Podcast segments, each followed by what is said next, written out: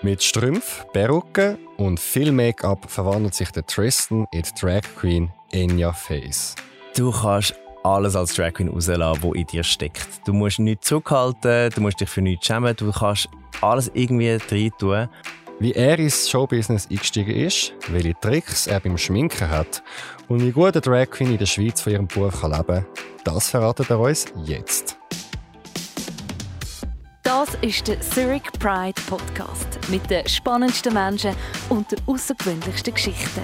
So bunt, so queer ist die Schweiz mit dem Alexander Wenger. Ich begrüße den Tristan Eckert alias Enya Face. Er ist 41, Dekorateur und Drag Queen aus Zürich. Er ist schwul. Herzlich willkommen, Tristan, bei uns. Ja, Sali, Alex. Danke. Schön bist du da. Deine Karriere fängt an im ehemaligen Schwulenclub T&M, wo du mit 18 reinlaufst und ein Plakat siehst. Was ist dort genau passiert? Es hat mich sofort angesprochen, also ich kann nicht anders können, als mich darauf melden. Sie haben junge, junge Nachwuchstalente gesucht für ihre Hausshow, für junge Drag Queens neu quasi auszubilden. Und Was ist da gestanden? Oh wow. Ja, sie suchen neue Nachwuchstalente, würden äh, vollumfängliche Ausbildung anbieten und wir würden eine Show mit ihnen machen. Und dann habe ich die Nummer mir abgeschrieben. Das hat man damals noch auf Papier gemacht. ähm, habe mich gemolden. Sie sind sehr froh gewesen um ihren, äh, sie nicht so einen starken Rücklauf gehabt, wie sie gemeint haben. Und da hat man sich getroffen, hat, wenn man es arrangieren können, geschaut, dass wir alle treffen und dann ist es eigentlich schon relativ Zeit Vorbereitungen von einer Show gegangen. Was ist dann das Ziel von dieser Show?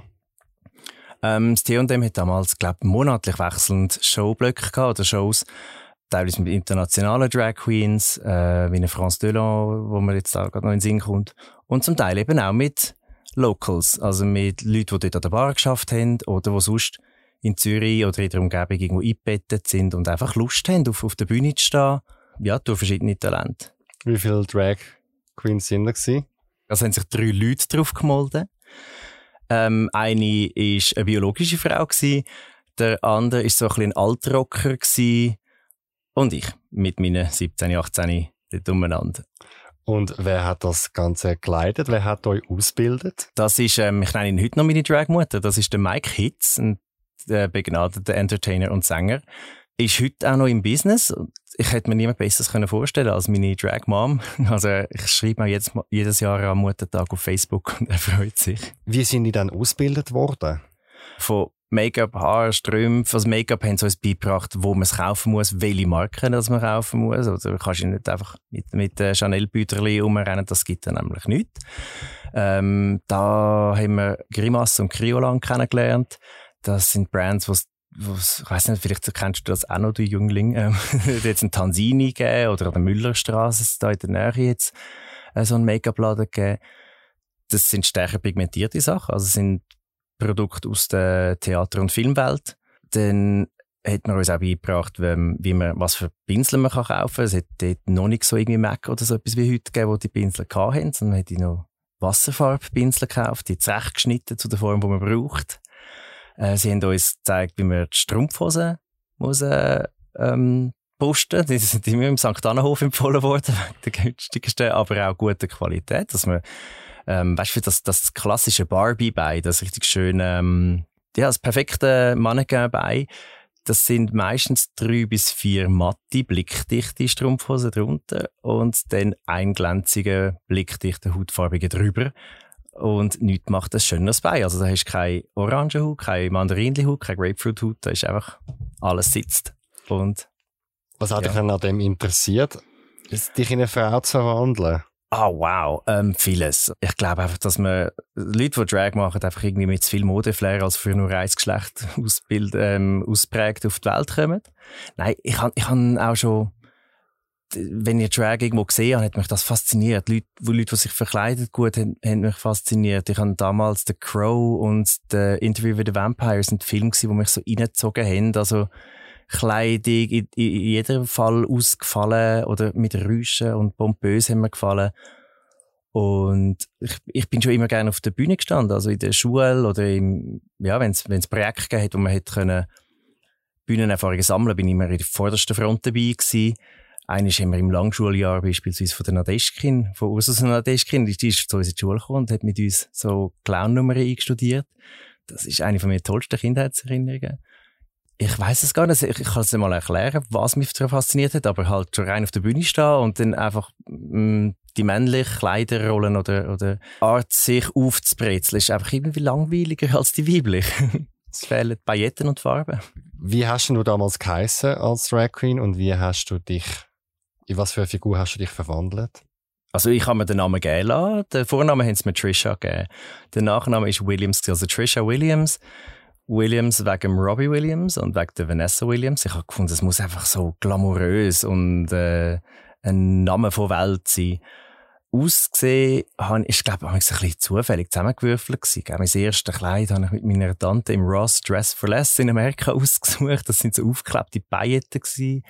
Perücken ist auch äh, kurz, also relativ kurz, auch schwarz sein.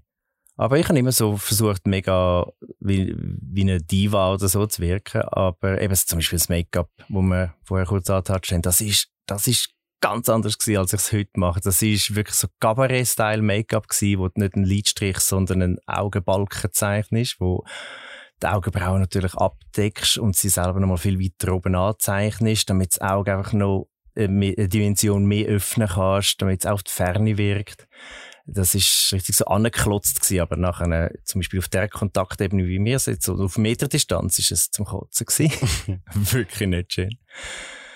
Ja, und schlank bin ich gewesen, wie wahnsinnig. Also, 36 ab der Stange ist super gegangen.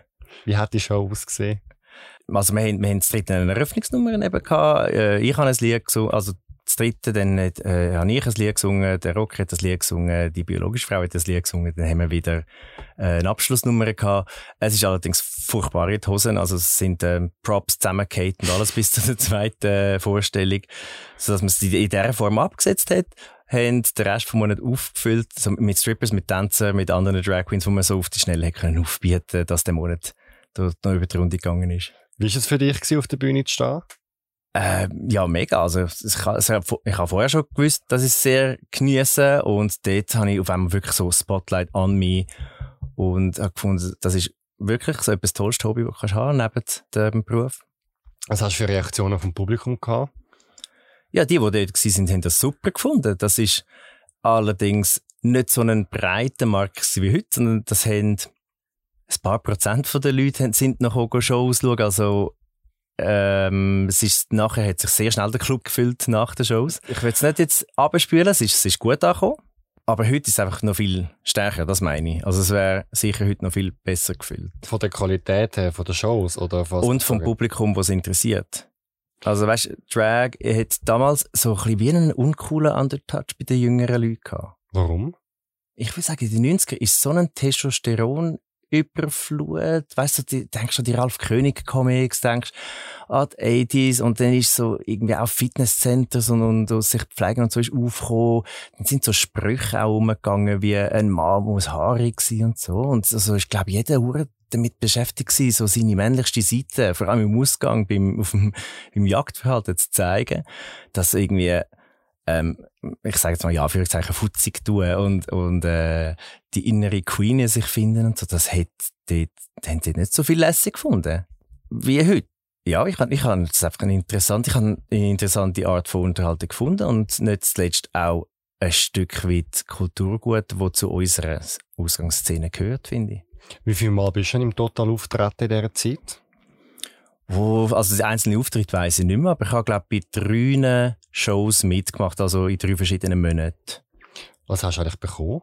das ist einfach peinlich. Aber nein, ich habe mich damals für 50 Stutz pro Abend engagieren lassen. Und nachher findest du raus, dass andere mehr bekommen. Ist das schon damals in dem Fall wenig gewesen?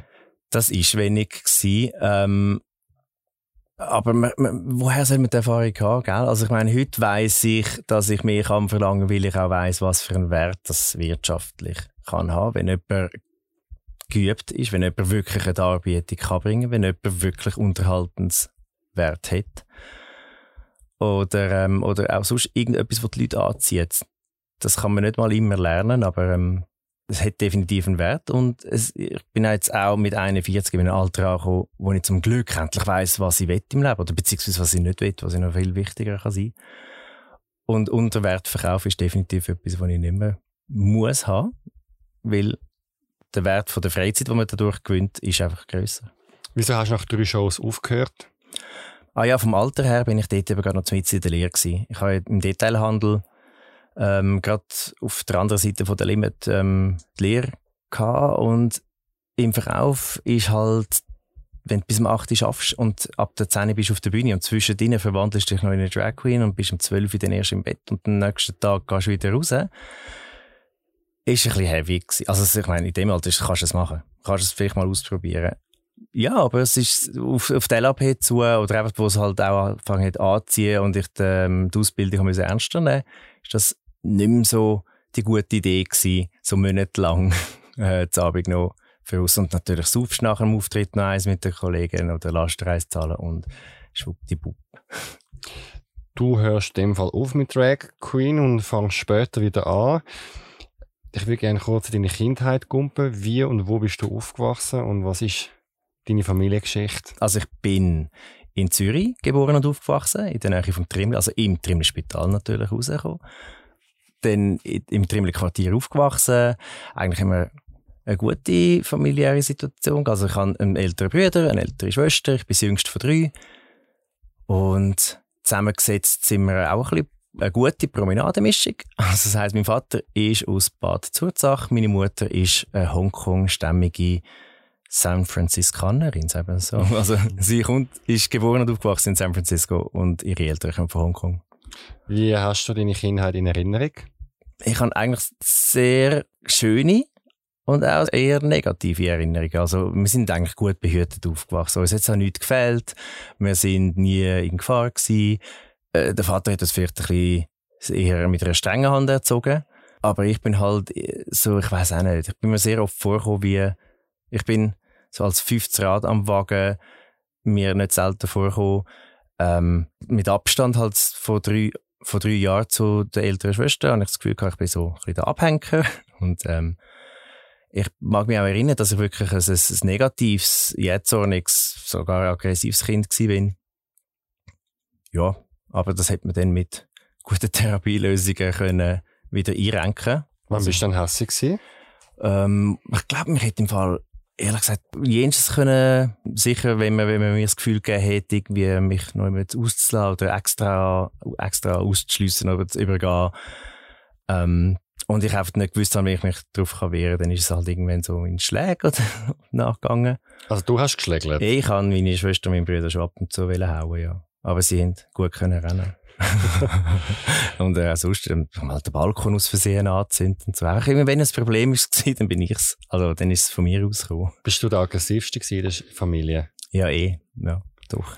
Wie sind dann deine Familienmitglieder damit umgegangen? Ja, wie gesagt, also sie haben irgendwann auch nicht mehr gewusst, wie und haben Profis müssen dazuziehen, also aus, aus der Pädagogik oder so. Und äh, wir sind in Familientherapie, so komplett, wo ich, wo ich mag mich erinnern, es sind sicher so zwei, drei Orte. Und ich habe gar nicht geschnallt, dass man dabei therapiert wird, oder? Die haben immer einen Haufen Fragen gestellt. Aber schlussendlich ist das, obwohl es wegen einem traurigen Grund anfängt, ist es ähm, der Grund, warum ich heute, glaube ich, der Mensch bin, wo ich bin, wo ich sehr zufrieden bin, wer er ist, weil ich dort schon gelernt habe, wie ich mit meinen Emotionen umgehen kann, wie ich sie kontrollieren kann, vor allem, wie ich kann reagieren, ähm, dass ich weiß, dass ich kann aussuchen, wie ich reagieren will. Bringt mich etwas auf die Palme oder tue ich durchschnaufen, überlege, was ich mit einer Reaktion möchte erreichen und die dann nachher ähm, bewusst gesteuert rauslassen. Und ja, das ist so einer von, von ein paar Steinen in meinem Leben, wo, wo gesetzt haben, dass ich, ja, dass ich so ein optimistischer und zufriedener Mensch geworden bin. Hast du eine Erklärung, woher die Aggressionen kommen? Puh, ich sage, meine Mami hat entweder eine weltliche, also eine, irdische Variante gewählt, um es äh, zu erklären. Und das ist, dass sie in der Schwangerschaft mit mir, also auch negative Phasen hat. Also so wirklich durch schwierige Zeiten durch müssen. Ich habe zum Beispiel jetzt, weil ich nachgefragt habe, herausgefunden, dass sie mich äh, mal verloren hat während im dritten Monat. und dann, dass sie sehr unter Druck geraten ist dadurch. Das wäre so die weltliche Erklärung. Und die andere ist aber auch, dass sie, ich weiß nicht, aus welchem Weltanschauungsbild das, das kommt, aber es, ich, ja, wenn, wenn, wenn die Seele vom Mensch halt wirklich mehrere Leben, Leben besucht und vielleicht schon mal vorher auf einer, in, einer, in einer anderen Form auf der Welt gewesen bist vor der, hat sie wie gemeint, dass sie wahrscheinlich von einem vorherigen Leben noch ein Problem unverarbeitet hätte, was man als Kind dann noch ein bisschen mitschleppt. Man kann beides sein. Für was hast du dich als Kind interessiert? Ich glaube, ein relativ typisches 80er-Kind, Spielzeug. Transformers ist, ist, ist mein ganzes Leben gewesen. Also, wenn es die unter dem Weihnachtsbaum hatte, war es super gewesen. Auch das Gamen ist aufgekommen, Spielkonsolen. Wir hatten den ersten Nintendo damals gehabt. Das war so wow gewesen. Äh, ja, ich habe aber auch ein paar Sportarten gemacht. Ich bin in der Cefi. Ähm, die Sportarten ist sicher das Trampolin, wo ich am längsten gesprungen bin. Und irgendwann habe ich noch ein bisschen Kung Fu gemacht. wie hast du gemerkt, dass du schwul bist und wie bist du damit umgegangen? Ähm, das ist so eine gute Frage. Und ich, ich habe die, glaube ich, in meiner Lebtung nicht richtig können beantworten. Also merken, das macht ja nicht irgendwie Zack und die Ampel ist grün. Eine Erinnerung aus der Kindheit ist, dass wenn, also wenn die Emoli Katalog so im Briefkasten gelegen ist. Oder, äh, und wir haben dann durchgeschaut, meine Schwester hat immer so ein Spiel gespielt mit mir. Also pro Seite hat man sagen dürfen, was man will. Und wenn sie mich dann später allein mit dem Katalog gelassen hat, weiss ich einfach, dass ich sehr gern bei der Herrenunterwäsche stehen geblieben bin und so ein bisschen genauer geschaut habe. Das hat damals noch gar nicht geheißen. Weißt du, noch so vor der Pubertät, so vielleicht 10, 12. Ich habe einfach gewusst, dass ich die Bilder sehr genau habe anschauen Und ich habe aber auch gewusst, dass es irgendwie nicht, nicht okay ist. Nicht also wenn die Mutter reinkommt, müsste ich es verstecken. So, so die Art von Scham ist sicher auch dabei gewesen. Also. Wie war das Outing? Gewesen? Also das Outing bei meinen Eltern war versetzt. Gewesen. Bei meiner Mutter war es die Auflösung nach einem starken, heftigen Streit mit ihr. Und ähm, die, wahrscheinlich durch ihre chinesische Erziehung ist ihre Reaktion folgendermaßen gewesen, das ist okay, mein Sohn. Auch Schwule haben heutzutage können Erfolg haben im Job. Und ich so, ähm, okay, also das nehmen wir als ja, das nehmen wir mal so, ist okay, ist nicht, ist nicht ausgelebt, nicht rausgeschossen worden daheim. Ähm, und der Vater, der hat, obwohl ich viel mehr Angst hatte vor seiner Reaktion, hat er eigentlich etwas Wunderschönes gesagt. Er, er hat ja meine Mutter in San Francisco kennengelernt. Sie haben sich dort verliebt und dann sind sie sich entschlossen, in die Schweiz zu kommen. Und mein Vater holt aus, nachdem er ihm sagt, dass er, glaube ich, sei schwul. Und schaut mich nur kurz an und sagt, er bist ein Doppel und kehrt sich wieder um. Und ich, what the fuck just happened? Äh, äh, wieso denn? Also, ja, meinst ich weiss das nicht. Schau mal die Filme, die du anschaust. Und das sind so Tu Wong Fu und, und äh, Priscilla gewesen.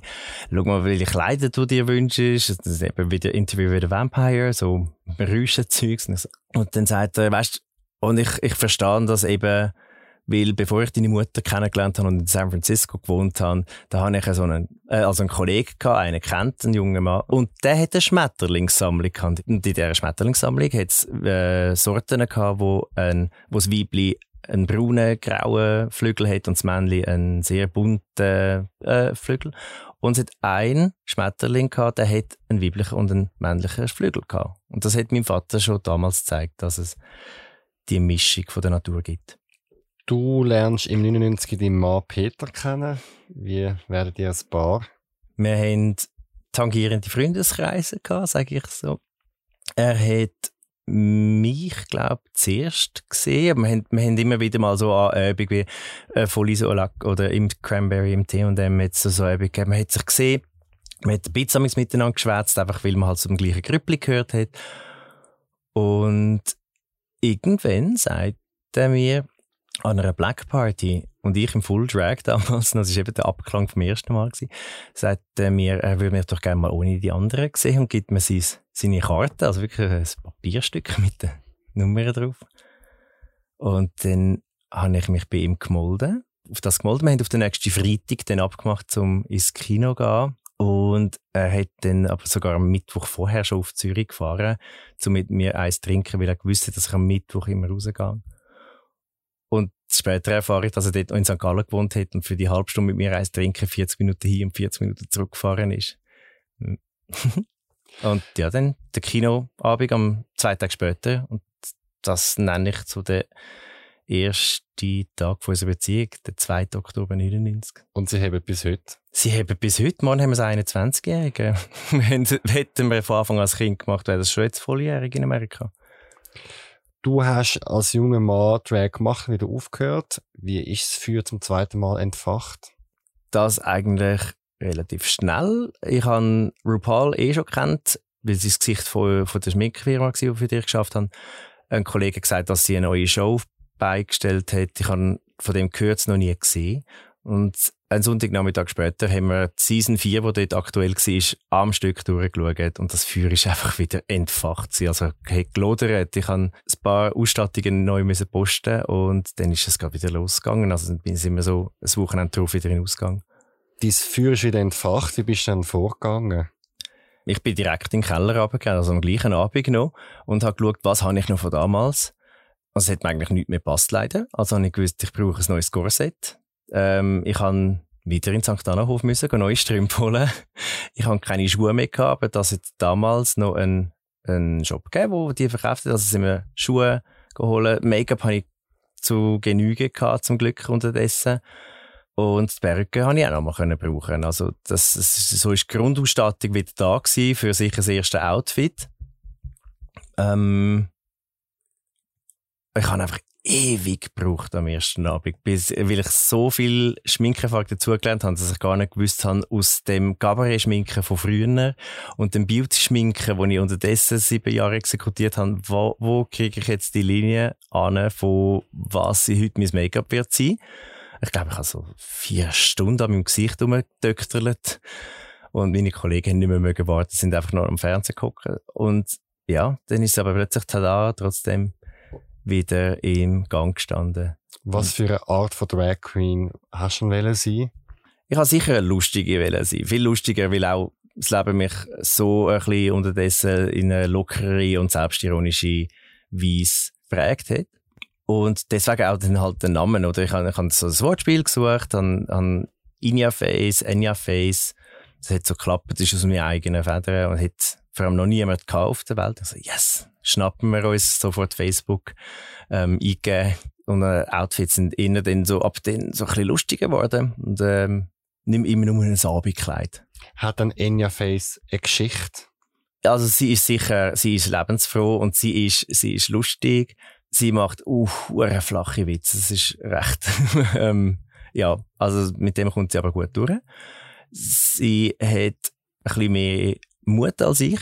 Und sie liebt alles, was, was irgendwie pink und rosarot und, und äh, Pailletten drauf hat, was schlussendlich ich irgendwie wie in der Männerwelt vermisse, weil ich finde ich find so Ponys und, und, und Regenbogen ist doch mega, mega herzig, aber es gehört irgendwie in die Frauenwelt, also verbinde ich das und kann es dort jetzt ausleben. Auf was schaust du beim Make-up?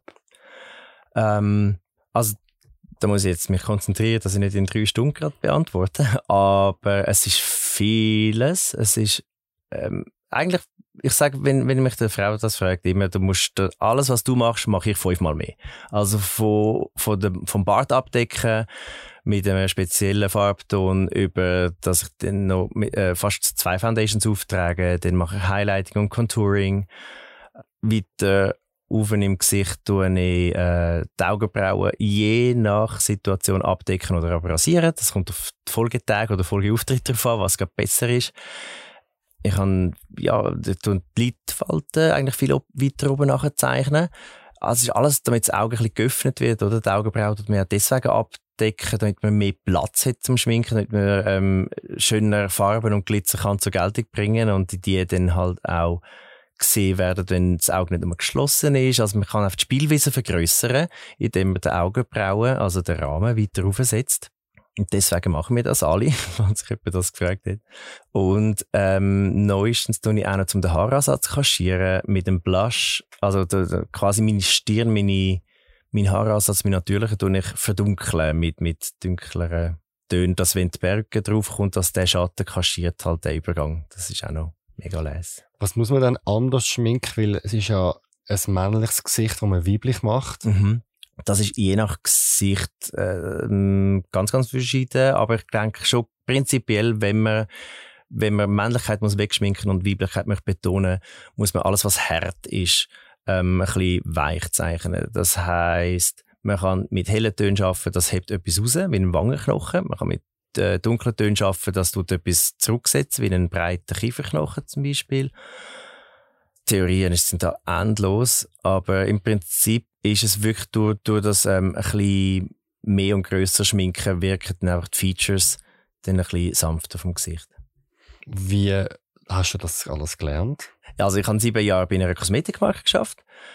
Das hat natürlich von dem, von dem rabiaten Schminken aus dem Cabaret bis zu ähm, wirklich Hochzeitsschminke und Editorial und Beauty-Make-up jeden Tag wirklich unter dem Pinsel. Das hat mir eine riesige Routine gegeben.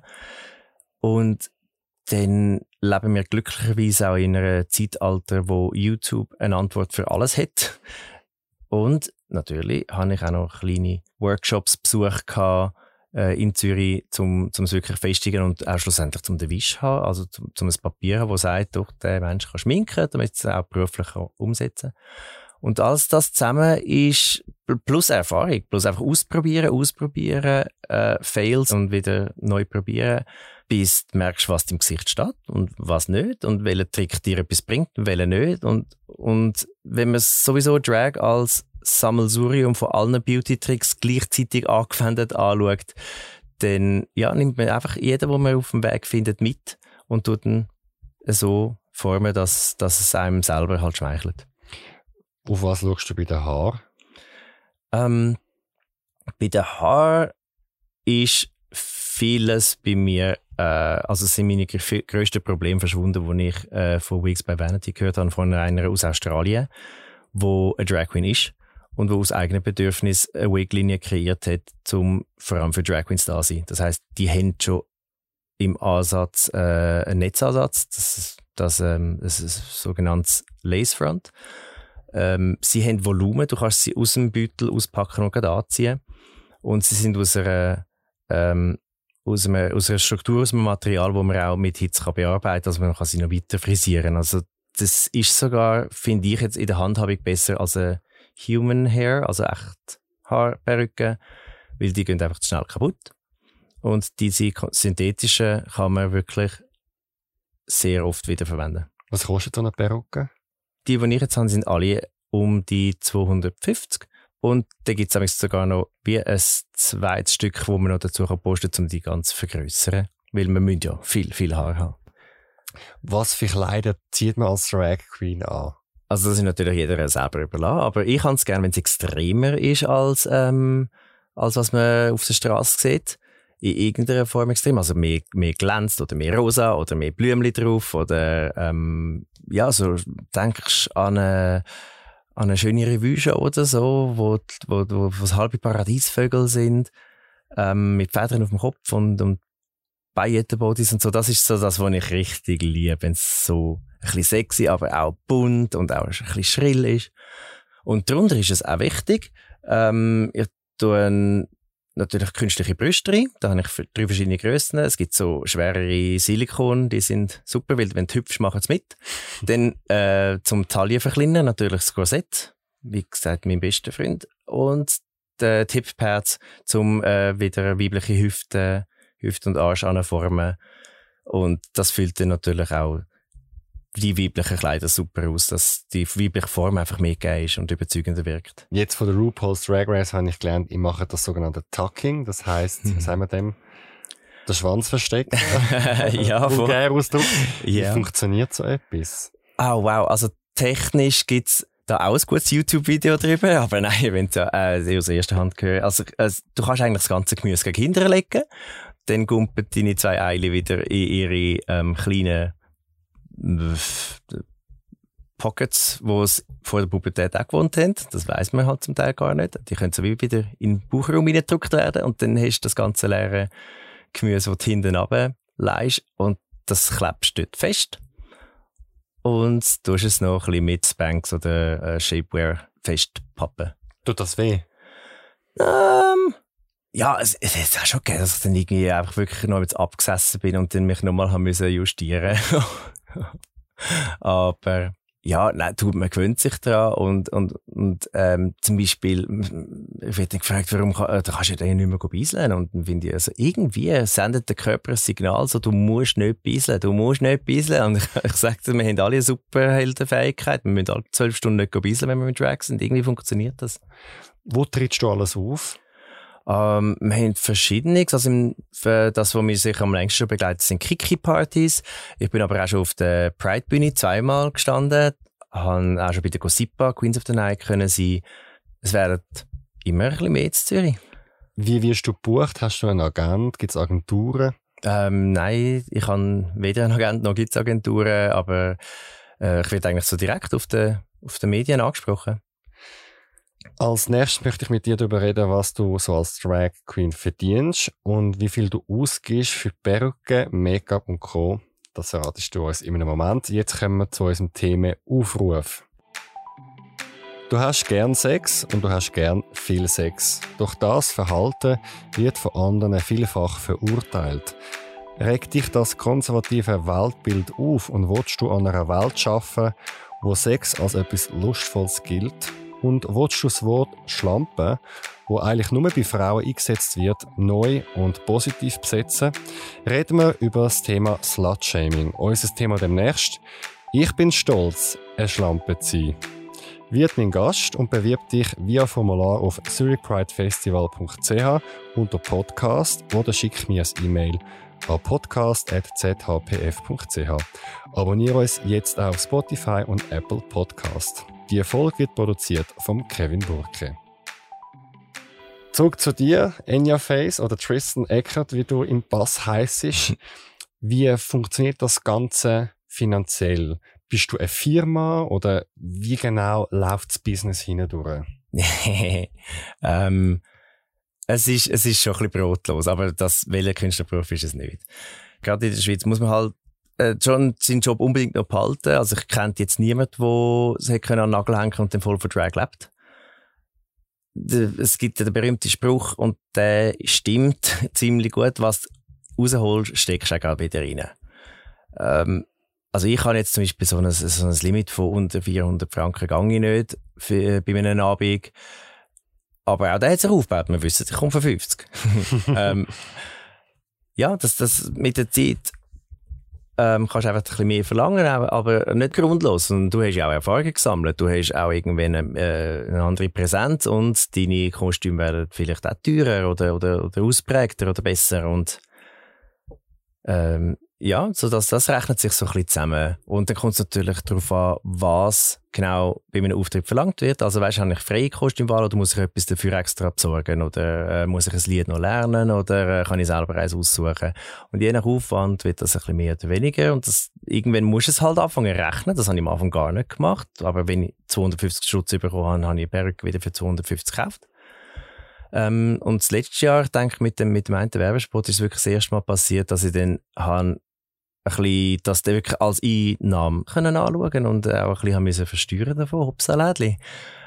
Aber das ist schön und, und äh, wenn, wenn das so weitergeht, dann kann ich wirklich auch ein bisschen etwas wieder zurück zum Tristan fließen lassen, was den ja reinholt und nicht nur in die andere Richtung. Was gibst du so im Jahr aus für Perücken, Kleider, Make-up, mhm. alle deine Spesen, die du mhm. hast? Ja, also letztes Jahr ist das, kann ich das genau sagen, weil ich habe wirklich gerade von der, von der, dass ich meine Steuererklärung müssen, beziehungsweise das erste Mal müssen Buchhaltung machen. Also ich habe mit allen Auftritten zusammen 7000 etwa eingenommen und ich habe aber auch 6000 wieder ausgegeben. Also es ist eigentlich ein besseres Hobby, sozusagen, das Ganze. Ja, unbedingt. Also ich versorge es auch dort an. Ich weiss, ich mache es nicht wegen Geld, ich mache es wegen der Lebensfreude, die es mir gibt und wegen der ja, wegen, wegen den Leuten, die ich damit erreiche. Du hast noch ein mega spannendes Projekt, wenn ich finde, wo du machst nebenbei, neben deinem Auftritt, Drag Queen Storytime. Was ist das genau?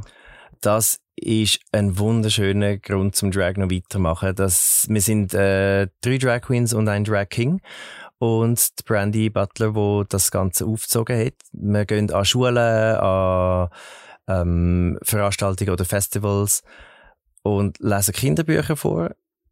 Ähm, und Kinder können dann auch äh, so die erste Begegnung mit einer Drag Queen haben und Fragen stellen und, äh, oder die Eltern auch. Und das sind wirklich ganz schöne Nachmittage. Was sind das für Geschichten? Ähm, die Bücher haben natürlich dann auch ein bisschen einen thematisierten ähm, queer Touch. Also wir haben, äh, das eine ist ein Prinz, der nachher halt eine Prinzessin sucht, aber merkt, er will eigentlich den Ritter. Und also es ist ein ganz schönes Ende. Und es ist aber dort drin so normal dann einfach. Es ist nicht, es wird nicht irgendwie auspudert oder so, sondern es ist einfach so, hoppala, ja, dort hat er, merkt er plötzlich erst glücklich und zack.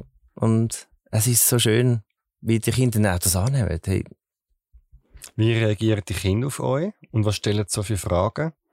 Ähm, die einen sind, es ist als zuerst mal staunen, wenn ich da immer die riesigen irgendwie farbenfrohen oder rosaroten riesen Kleid auftauchen. Sie so, oh, und dann nachher laufst du mal durch die durch und dann hören sie auf einmal deine Stimme und dann findest du, äh, äh, äh, da ist was. Dann merkst, merkst du in einem Gesicht so, hm, und dann liest du die Geschichte mal vor und sie hören dir so gespannt zu und, ähm, und äh, die Kollegin macht das auch super, wie sie es mit Musik noch begleitet und ja, also es, es hat, ähm, es hat so herzig immer so, zum Beispiel, es hat sicher immer ein, ein lauter Bub, das wäre vielleicht für ihn selber gewesen, ich weiss, dass du ein Bub bist. Und findest du, ja, ich auch, super.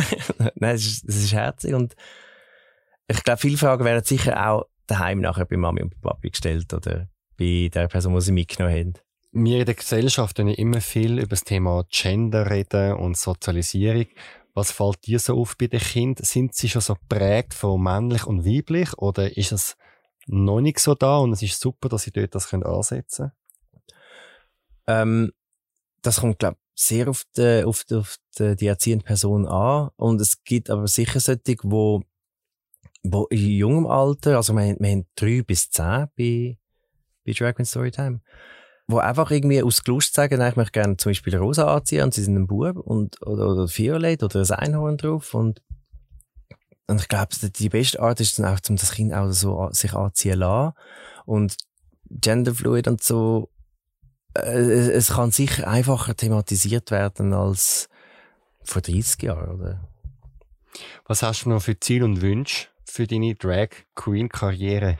Es ist sehr schön, um die Frage zu beantworten, mit, dass ich alles, was kommt, wird in, in, in Empfang nehmen mit offenen Armen, aber dass ich auch schon eigentlich alles erreicht habe, was ich jemals erträumen hätte können, wenn ich's, ich meine, es hat mir so schöne Momente beschert schon, es hat mir äh, zu Genüge Raum gegeben, finde ich. Ich lerne interessante Menschen kennen, ich habe spannende Begegnungen und vor allem habe ich mega Freude zum Ausleben. Ich habe ein richtig cooles Drag Queen Zimmer voll von jenstes coolen Fummel mit Tüll und Rosa und Pink und Pailletten und jenstes Perücken, wo jede, jede Frau und jeder, wo zu mir reinkommt, ist begeistert davon und möchte eigentlich aus dem Zimmer nicht mehr raus. Was ist lässiger, Drag Queen zu sein? Du kannst alles als Drag Queen rauslassen, was in dir steckt. Du musst nichts zurückhalten, du musst dich für nichts schämen, du kannst alles irgendwie drin tun und du bist nicht gesellschaftskonform äh, angebunden, weil es, es sind alle Spielregeln Spiel, äh, sind bei Null. Also du, du darfst daraus machen, was du willst. Wie ja ähm, RuPaul sagt, wie ähm, You're born naked and the rest is drag. Das alles, was wir uns auferlegen, ist dann irgendwo in einer, in einer Drag-Form. Und wenn's, wenn du irgendwo findest, ja nein, das, das kann ich dort und dort nicht anziehen und so, in Drag kannst du alles machen. Das ist ein schönes Schlusswort. Danke vielmals fürs Gespräch. Danke, dass ihr kommen konnte. Das nächste Mal im Zurich Pride Podcast. Der Fabian ihres Leben hätte bünzliger nicht können sein. Eine Traumhochzeit mit ihrem Mann, eine perfekte kleine Familie mit ihrem ersten Sohn und dazu noch schwanger. Doch dann verliebt sie sich in eine Frau. Und am Morgen von nach dem 30. Geburtstag äh, fragt mein Mann, äh, irgendetwas ist doch, erzähl es mir jetzt endlich. Ja, und dann habe ich ihm gesagt, ähm, ich denke, ich bin homosexuell. Und ja, logisch ist ein Tränen aufgelöst, gewesen, hässig gesehen, hat umeinander geschrauen, äh, hat dann seine Koffer gepackt und ist zu seinen Eltern gegangen. Dunkle Geheimnis und Happy Ends. Jeden Sonntag neu im Zurich Pride Podcast auf Spotify und Apple Podcast.